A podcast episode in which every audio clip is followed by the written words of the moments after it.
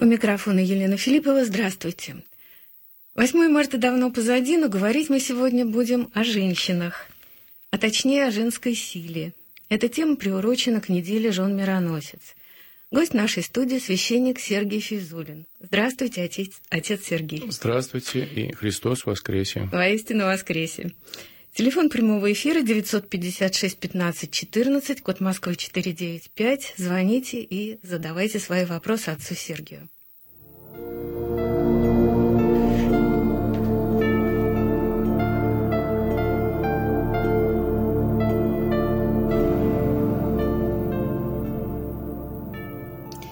Вот э, в древней церковной литературе, главным образом монастырской, женщину называли вместилищем греха и скверны. Во времена Христа иудеи каждый день благодарили Бога за то, что Он сотворил, не сотворил их женщиной.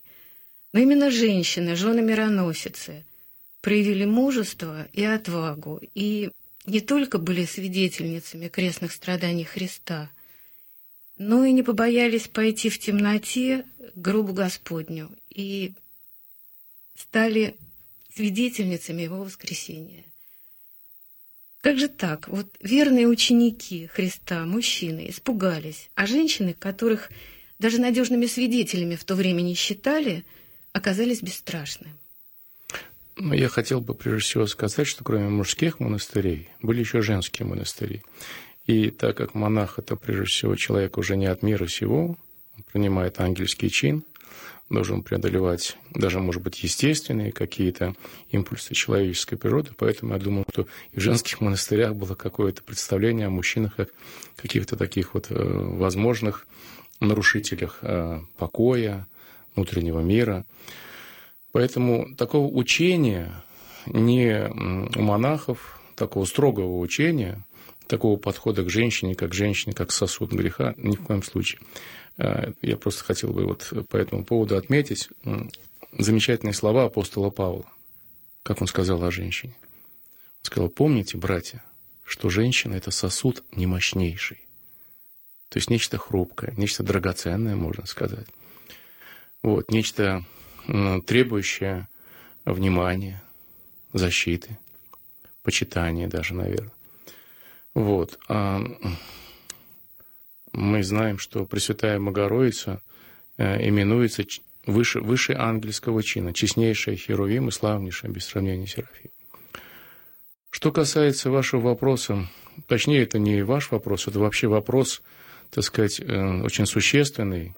Почему именно женщины, причем такие разные, из разных слоев общества, объединенные прежде всего любовью Э, к человеку, который принудил их своей любовью, своим величием, своей необыкновенностью, принудил их изменить в корне свою жизнь. Вот. И надо сказать, что в Священном Писании говорится, что любовь, она преодолевает страх – и что тот, кто боится, он не может любить. Боящийся несовершен в любви. А любовь сильнее страха. И вот мы видим в этом удивительном явлении, когда ночью женщины выходят за пределы города, и, и их, ими руководит именно любовь, которая побеждает страх. Ими руководит чувство. Женщина вообще чаще всего подчиняется чувствам. Это, это обыгрывает. Да это обыгрывается и в литературе, это известно. И в этом есть свои минусы, но есть замечательные плюсы. И там, где касается верности, там, где касается какого-то а, особенно, особенного а, женского призвания, чувства, они совершенно а, как бы трудно их переоценить, их значение. Мы все очень нуждаемся в теплоте, в чуткости, в особой такой настроенности женщины на милосердие, на сострадание. Недаром а, даже в культуре, ну, как бы не прижилось, пытались, наверное, вводить брат милосердия, но сохранилась сестра милосердия. А вот брат милосердия как-то не... Ну, да, вот как братья, да, замечательно, прекрасно. Не звучит. брат милосердия. Да, наверное, вот как-то, ну, есть вещи, для язык он отторгает то, что не соответствует духу. Язык принимает только то, с чем он согласен. Содуховность, конгениальность. А, вот. Поэтому, на мой взгляд, то, что произошло, это умилительно. Это вызывает э, чувство поклонения. И я думаю, э, среди этих женщин, таких разных, по культуре, по происхождению, по принадлежности к разным общественным э, группам, их вот всех соединяет вот эта вот суть женщины, преодоление страха, преодоление тьмы, потому что они идут в ночь, преодоление тьмы, века сего, а, они идут к свету. Мужчины, они больше, больше, конечно, включают рациональный момент, момент логики, анализа. И для учеников, которые выстроили свою модель прихода Мессии, выстроили свою концепцию. Хотя она неоднократно а, неоднократно бралась под сомнение эта модель самим Господом. Он неоднократно говорил, и в предсмертной беседе он говорил об этом. Но человеку свойственно слышать иногда то, что отвечает его внутренним ожиданиям. Это вот свойство такое, восприятие, свойство а, личности. И для них было совершенно неожиданно, совершенно непредставимо, и, можно сказать, для их вот этой вот выстроенной модели убийственно то, что он, что он э, потерпел такое вот физическое поражение, что он умер.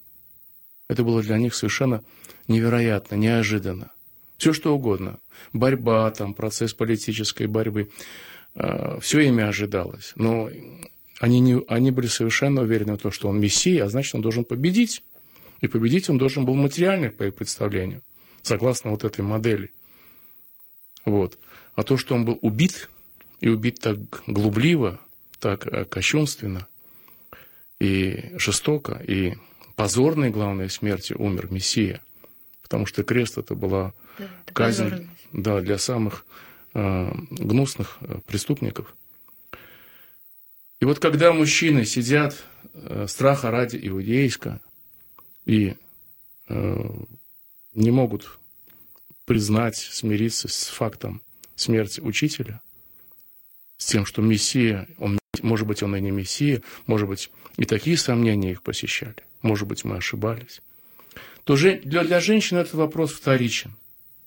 А для них первично вот это ощущение, что погиб трагически дорогой человек, любимый погиб человек.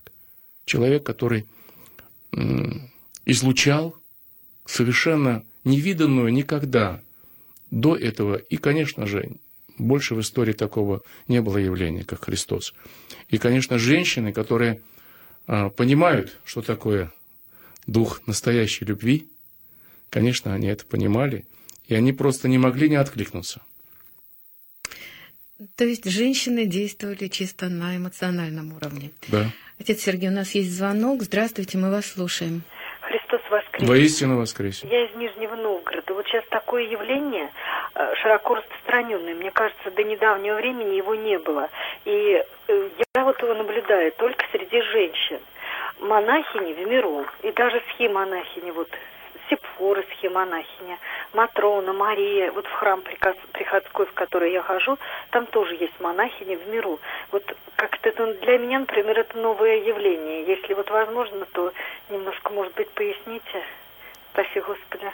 Ну, это не новое явление, это явление, которое, конечно, монах, он должен, и монахини, да, они должны быть в монастыре.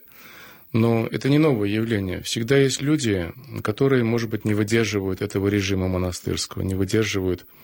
Но все-таки монастырь – это очень сильное напряжение, требующее от человека постоянно, прежде всего, смирения и настройки какой-то такой, очень, очень серьезной настройки, чтобы преодолеть это напряжение, давление даже, может быть. И есть люди, которые получают благословение от своих духовных наставников, они живут сейчас э, в миру, они живут не в монастырях, но при этом они сохраняют связь с монастырями. Ну, это такое послабление, может быть, для монашествующих. Но это не новое явление, конечно, это не новое. Просто ведь, ну что сказать, в советское время было очень много тайно постриженных людей. Да это и было и до революции, когда общество, может быть, очень критично относилось э, к возможности ухода человека э, значит, э, в монашескую жизнь.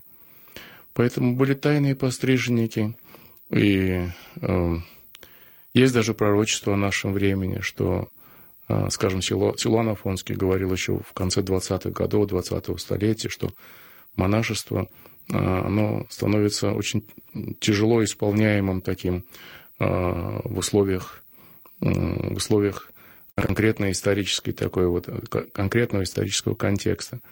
Поэтому, но, но желание быть монахом, желание быть не от мира сего, это вообще христианское такое явление – и в глубине души, кажется, вот, если я так не ошибаюсь, кажется, академик Аверинцев, который занимался э, коптским монашеством египетским в свое время, он когда-то написал, что в то время, когда возникали монастыри, их много очень возникало одномоментно. Это пятый, шестой, седьмой века э, от Рождества Христова. Если не все уходили, хотя очень многие уходили в монастыри, то большинство верующих людей мечтали уйти в монастырь.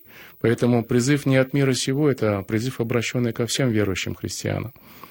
И поэтому мы так любим, когда наступает время э, постного такого расцвета, как э, пост, например, церковь называет весной духовной.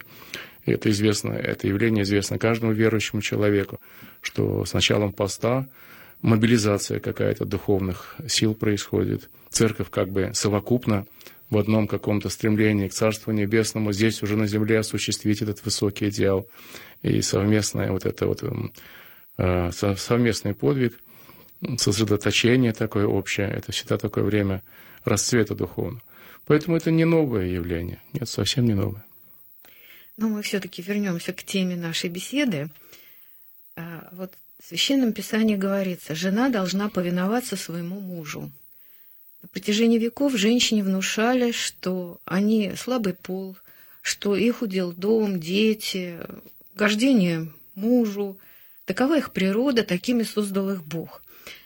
Но вот мир изменился – Женщины руководят предприятиями, банками, фирмами и так далее. И молчать с покорностью и внимать мужу уже, в общем, как-то они не хотят, их не заставишь. А мужчины тоскуют по женщинам с традиционной психологией. Женщинам-хранительницам домашнего очага. И заставить женщин жить как прежде, по стандартам, которые сформировались в глубокой древности, уже ну, не получается. Вот может быть, как вы думаете, может быть, вот эти вот православные стандарты в наше время уже не настолько актуальны? Может быть, они требуют какого-то изменения? Знаете, я думаю, что есть какое-то внутреннее противоречие вот в вашем вопросе, потому что не только мужчины мечтают о женщинах с традиционной, как вы сказали, Но и в проблеме про противоречие. И сами, и сами женщины мечтают о своем традиционном Совершенно статусе. Верно. И э, вот попытка изменить этот статус, попытка преодолеть как-то природу, наполнить ее новым содержанием, это, конечно, неудачная попытка. И, в общем-то, этой попытки не так э, много времени. Движение феминизма, суфражизма – это э, вторая половина 19-20 века. Вот победившая, так сказать, э, так сказать, концепция феминизма, и как бы уже не, мы сейчас уже и не ставим под сомнение. Но сами женщины устали от этой роли своей, несвойственной им. И поэтому возникает критическое отношение и возникает новая философия совершенно, на мой взгляд, аномальная, гендерная, как раз она вот как раз на почве вот этой перепаханности культурной, когда попытка какая-то отрицать а, изначальную разницу между двумя природами, природой мужского достоинства, мужской силы, и есть женская сила. И, конечно, она совершенно как бы по природе отличается от мужской. Поэтому как бы можно пересматривать, но, но опыт приводит к тому, приводит тому, что человек, который пересматривает и опытно пересматривает, он разочаровывается, как правило. Может быть, он не сознается. Может быть, он будет э, как бы скрывать это. Вот. Но как священник, я вам скажу, ко мне приходят разные женщины на исповедь. И мне всегда интересно понять а, психологию человека, разобраться, а, почему у него возникает конфликт с самим собой прежде всего и с окружающим. Так вот, как правило, женщина, которая успешная внешне, и мотивация у нее высокая, этой внешней успешности, она внутренне чувствует свою нереализованность. Женственность – это высокое призвание.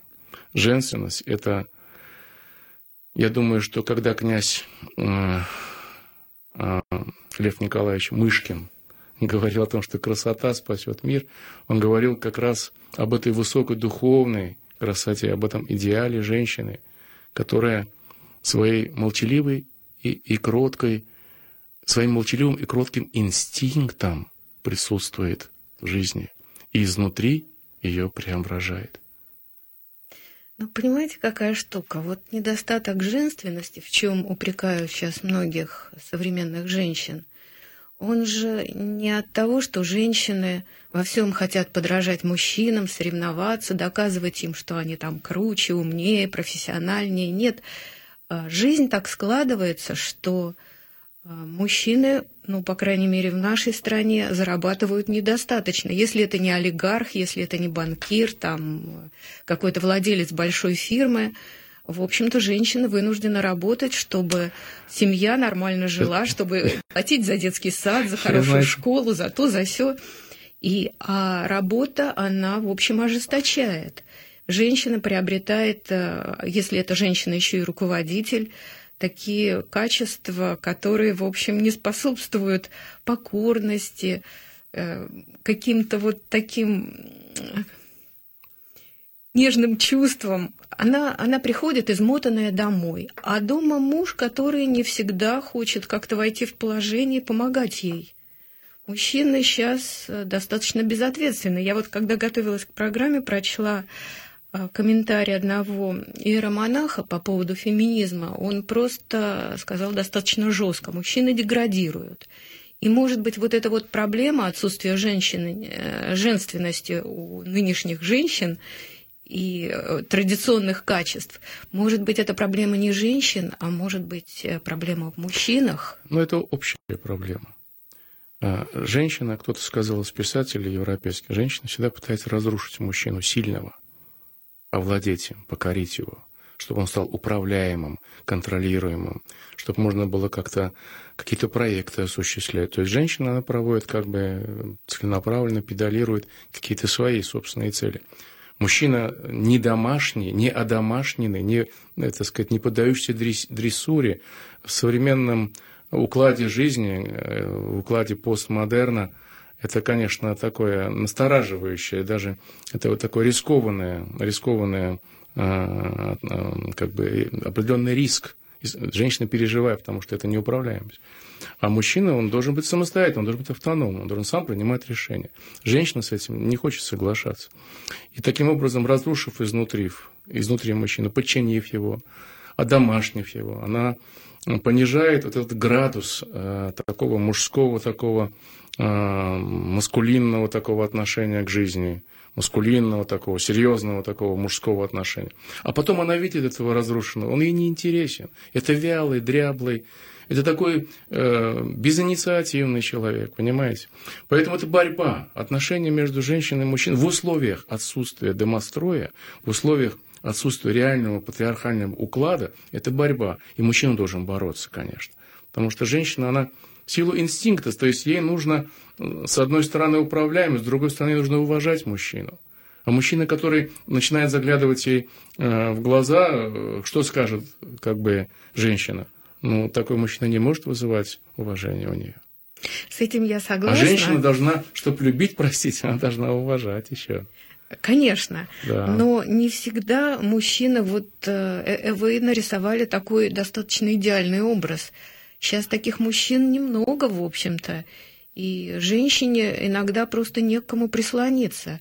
Ведь а, женщина замужем, но она не ощущает себя за мужем, за надежной спиной, которая ее прикроет, которая ее обеспечит, которая как-то будет о ней заботиться. И женщина приобретает иные качества, которые мужчине не нравятся. И вот тут вот какое-то вечное противоречие получается. Ну, это противоречие, оно и социального такого, и культурного, и даже, можно сказать, государственно-культурного порядка. Потому что, ну, кто воспитывает вообще мальчиков? Женщины воспитывают. Женщины. Дома и в детском саду, и в школе. В основном преподавательский состав – это женский состав. Вот, э, в тех культурах, где мальчиков воспитывают мужчины, конечно, они вырастают мужественными, они вырастают с сознанием собственного достоинства, с пониманием собственной роли. И это уже заложенное фундаментальное отношение к жизни. И как раз, может быть, там какой-то, может быть, перекос, как бы, то есть рыцарского такого нет уважения, нет такого политесного отношения, этикетного отношения к женщине. Но все-таки это мужественность, и это все-таки как бы выявление мужского характера. Ну, проблема, конечно, серьезная. Что говорить? Это проблема очень серьезная. Тут как к ней подходить? Нужно подходить, наверное, а, с разных позиций. Может быть, раздельное воспитание было бы приемлемо снова вести, когда были мужские школы для мальчиков и были женские для девочек, там были патронессы, а здесь были патроны, здесь были какие-то воспитатели, какие-то кавалеры были такие увитые э, орденскими ленточками.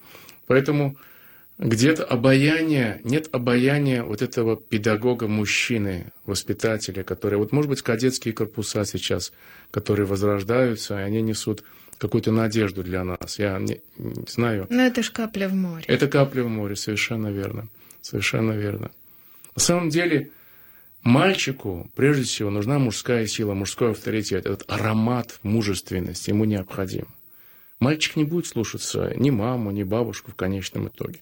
Когда он осознает себя мужчиной, а это происходит в подростковом возрасте, для него мужчиной э, э, становится авторитетным, может быть, какой-то испорченный человек из подворотни, к сожалению. У нас еще есть звонок. Здравствуйте, мы вас слушаем. Говорите, мы вас слушаем. Ну, видимо, сорвался. Продолжайте. Да. Ну, что сказать, ну, это общая проблема вообще пониж... Это вообще вот гендерная политика, которая проводится. Это же патология, это аномалия. Это разрушение природы человеческой. Вы, может быть, знаете, да, какие-то основные тезисы. Вот, но это попытка естественные различия между полами как-то нивелировать. Ну, у нас как-то с гендерной политикой, по-моему, еще все в зачаточном состоянии. И слава, и слава Богу. Слава Богу. Слава тебе, Господи. Ну, там же есть тоже э, разные моменты. Там есть и положительные моменты в гендерной политике. Не знаю. Я со страшным э, усилием принудил себя с такой стугой, с такой просто ощущением полу, так сказать, Э, желанием истребить эту книгу, заставил себя ведущего какого-то, я не помню фамилии, европейского философа прочитать Аген. Ну, просто отвращение вызывает. Просто ужас какой-то. Ну, я думаю, в Это какой-то подрыв, подрыв тради... традиционной вообще культуры, на самом деле. Ну, наверное, не случайно в России движение феминисток не стало таким уж распространенным. Так, вот все-таки звонок появился. Здравствуйте, мы вас слушаем. Евгений, Санкт-Петербург. Христос да. воскресе. Воистину воскресе, Евгений. Батюшка Сергей, вот у меня вопрос. Вот те э, психологические вот перекосы в семьях, где женщина лидирует, э, можно объяснить отсутствием ну, вот, православного духа в женщине, которая э, устремляется не к гармоничному э, укладу в семье, а э, Э, э, к повышению потребления э, материального потребления, то есть к росту зарплаты, к росту эм, каких-то потребительских вот, желаний, там, поездки, путешествия. А православные женщины, которые живут с любовью, они сохраняют традиционный уклад, лидерские качества мужчины, и в них все гармонично. Ведь в этом надо искать причину, а не в том, что там мужчины э, деградируют. Мужчины, как вы правильно сказали, они деградируют вместе с женщинами. Вот. Да, я согласен с вами, Евгений. Но дело в том, что а, православный дух, о котором вы говорите, это дух, который должен быть общим и для мужчин, и для женщин. И, к сожалению, нам этого духа как раз очень не хватает, потому что дух мира сего очень силен, и те, те крохи, те какие-то а, капли благодати, которые мы получаем в храме Божьем, к сожалению, они выветриваются очень быстро в борьбе за существование.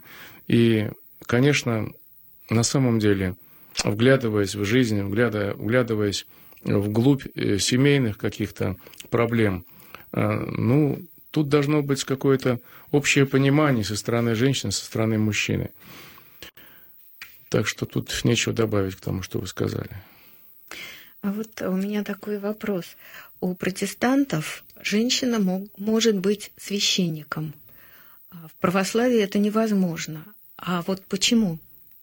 Ну, представьте вы приходите в храм и, значит, обращаетесь к священнику, а священник не может в этот день, потому что у него критические дни, да, то есть не просто так ведь, это не просто дискриминация какая-то и так далее. Э, еще раз повторю слова апостола Павла, высоч... величайшего из апостолов. Помните, братья, что женщина есть сосуд немощнейший. Поэтому сама природа женщины не позволяет ей осуществлять высочайшее священническое служение. Ну, трудно себе представить беременного священника там.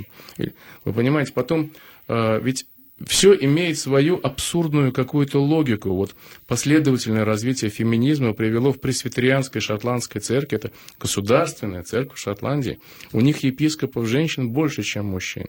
И они на соборе уже постановили большинством голосов, что это дискриминация, а кто доказал, что Бог это, так сказать... Э, Мужчина? Что это, почему нужно говорить о том, что это отец, сын и так далее. И сейчас у них запрет, у них табу, у них нельзя говорить во имя отца и сына, они говорят во имя верховного существа там, и его что-то такое, понимаете? То есть это уже чистый абсурд. Это Цель... как папа-мама, нельзя уже Да, говорить. родитель один, родитель два. То есть это вот та же логика абсурда. Это, там нет благоговения. Там, там, где... Что такое традиция? Традиция э, в переводе от э, латинского, э, в переводе с латинского, это передача. Передача лучших накопленных обычаев. То, что человечество сохраняет и бережно передает своим потомкам. А здесь мы видим нарушение, искажение, извращение традиции, ломку ее, уничтожение даже, насмешку, не то что профанацию, а глумление и просто уже, можно сказать, какой-то такой вот танец дикарей на святых э, каких-то вещах. Поэтому я не знаю, просто ну, невозможно представить, что, что священника женщина не могут. Дело в том, что в протестантизме у них нет священства в нашем понимании. У них, э, литургии нет, у них, да? Нет, у них нет ни литургии в нашем Евхаристии понимании, нет причащения, нет таинств. Поэтому у них, у нас ведь служение женщин в нашей традиции это диаконисы, так сказать, или монашествующие. Никто же ведь не отрицает такого служения, не умаляет его э, достоинства, его э, значения. Но священство – это нечто другое. Священник – это ангел церкви. Священник – это всегда, в любое время, на посту находящийся страж церкви. А женская природа, она имеет свои вот такие вот особенности, я уже говорил, что ну. женщина все-таки немощный человек. Она должна кормить ребенка, она должна заниматься определенными вещами. То есть у них священник проповедник просто. Да, это учитель, э, это вот такой проповедник, совершенно верно. Ну хорошо. Подведем некий итог. Борьба женщин за равноправие не устраняет разницу между полами. Мы очень разные во всем, на Это биологическом прекрасно. уровне. Это прекрасно. Ну и